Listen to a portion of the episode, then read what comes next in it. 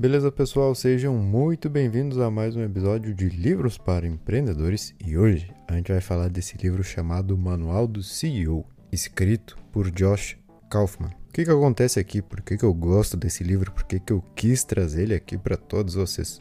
Chegou uma época na vida do Josh onde ele percebeu que muitas pessoas do trabalho tinham um MBA e ele não. O que, que é um MBA? Bom, é como uma especialização uma pós-graduação em administração, algo assim. Mas como a gente está falando de algo aí na casa dos 100 mil dólares, o autor queria tentar achar algum caminho que fosse um pouco mais barato. Então o que, que ele fez?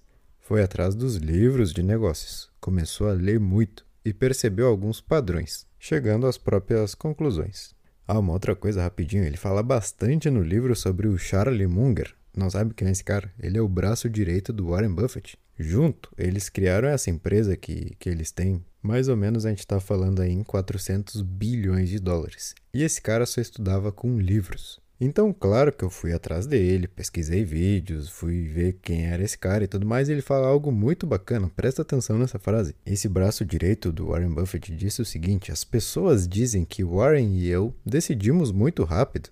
A verdade é que a gente passa muito tempo lendo, pensando e refletindo sobre as coisas. Então, quando uma decisão chega, a gente já sabe a resposta. Esse cara não tem um MBA nem nada disso. Ele só lê livros. Josh, então, como não tinha dinheiro para estudar nessas faculdades, foi por esse caminho também. Basicamente, o que a gente vai aprender aqui é a ideia de modelos de negócios e formas de pensar. Ele escreveu tudo isso aqui como realmente um manual para empresários, gestores e empreendedores sobre o que é necessário para um negócio ser bem sucedido.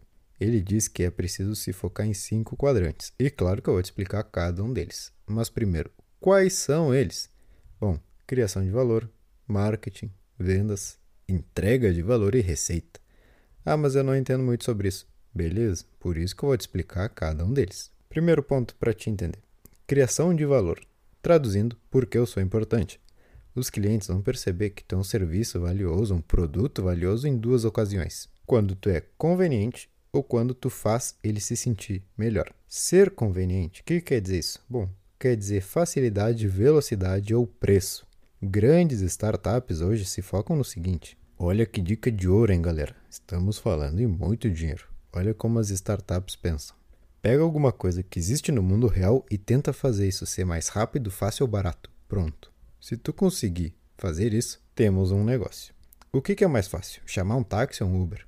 Cozinhar ou pedir no iFood? Estudar ou ver Netflix? E a segunda forma é melhorando como a outra pessoa se sente, melhorando as emoções daquele cliente, ou como dizem, status social. Por que, que as pessoas compram um MacBook? Ah, porque é bom. Pode ser, mas também tem gente que compra para dizer que tem um ou para ficar tirando foto. Uma Ferrari, um Rolex, tudo isso é para que o cliente se sinta bem. Isso é o valor que aquilo ali representa. E uma outra ideia nesse primeiro quadrante muito importante que a gente já falou lá no livro Lean Startup, lembram? É a questão de testar rápido.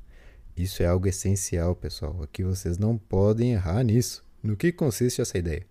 Muita gente leva anos desenvolvendo produtos, quando vocês têm que fazer algo e lançar rápido. Por quê? Bom, porque tu vai ter os resultados, os feedbacks e algo muito importante, tu vai conseguir refazer rápido.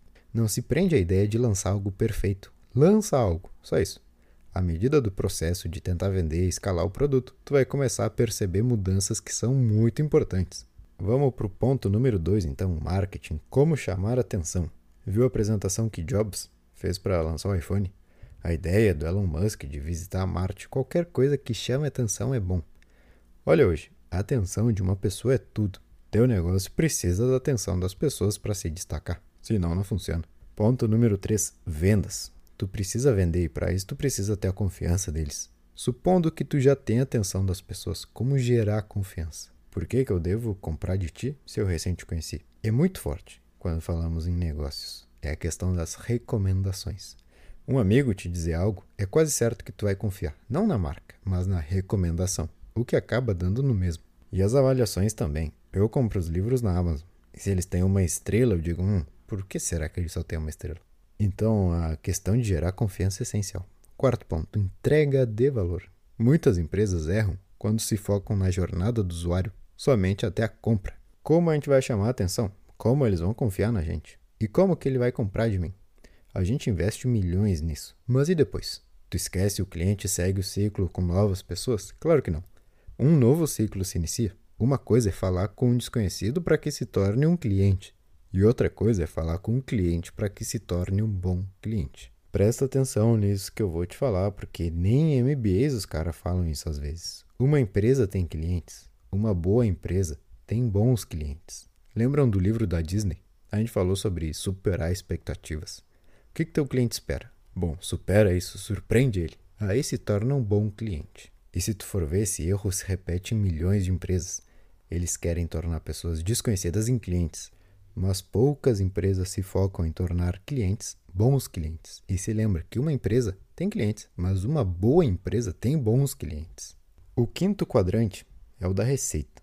Existem muitas ideias sobre o dinheiro de uma empresa, mas ele acaba dizendo que é simples: tem que entrar mais dinheiro do que sai. Ponto. Claro que existem muitos termos, estratégias, movimentações, mas enfim, a gente sempre tem que ter mais do que a gente tinha antes, senão algo de errado está sendo feito. Com esses cinco quadrantes, ele diz que pronto, é assim que se administra um negócio: oferecer algo, chamar atenção, vender isso, garantir que isso foi entregue e no fim de tudo, tem que ter um número positivo. Isso é o que vão te ensinar nas escolas de negócio. Ele também fala sobre duas coisas que eu acabei destacando. A primeira é sobre entender a energia do ser humano, saber como tu funciona. Saiba que tu tem como se fosse um tanque de gasolina. Tu tem uma energia todos os dias e deve cuidar dela. Então, dorme bem, se alimenta bem, faz exercício físico, tudo isso realmente importa. E uma última coisa, aprenda a trabalhar sozinho. Antes de querer liderar, ter mil funcionários, gerenciar equipes, aprende a trabalhar sozinho. O que, que te distrai? O que, que te faz focar? Como tu soluciona os problemas? Como entrar nesse estado de flow que ele fala? Quando tu consegue ficar imerso em algo, sendo produtivo, sem perceber o tempo passar. Depois disso, aí sim tu pode trabalhar em equipe. Senão, como tu quer liderar algo que tu não sabe fazer nem sozinho? Um bom líder, um bom gestor tem que ser acima de tudo um bom trabalhador. Quando tu é profissional, produtivo, inteligente, aí sim tu pode pensar em espalhar tua metodologia para o resto do time. Bom, gostei do livro porque em algumas situações ele fala sobre essa questão dos MBAs, sobre os empreendedores que se deram bem no mundo dos negócios sem formações acadêmicas. E saiba que isso não é um impeditivo para ti. Estou desmerecendo todos esses cursos, todas as instituições, todo mundo que faz. Não, claro que não. Longe disso. Tenho certeza que deve ser útil em vários sentidos. Mas o que ele quer nos mostrar aqui nesse livro é que, se tu não tem condições de fazer tudo isso que nem ele não tinha, Existem muitas pessoas no mercado que se deram bem indo atrás dos livros de negócios, indo atrás dessas metodologias, tentando entender esses quadrantes. E é essa ideia que eu espero que tu leve de hoje. Então, cria valor, venda e cuide.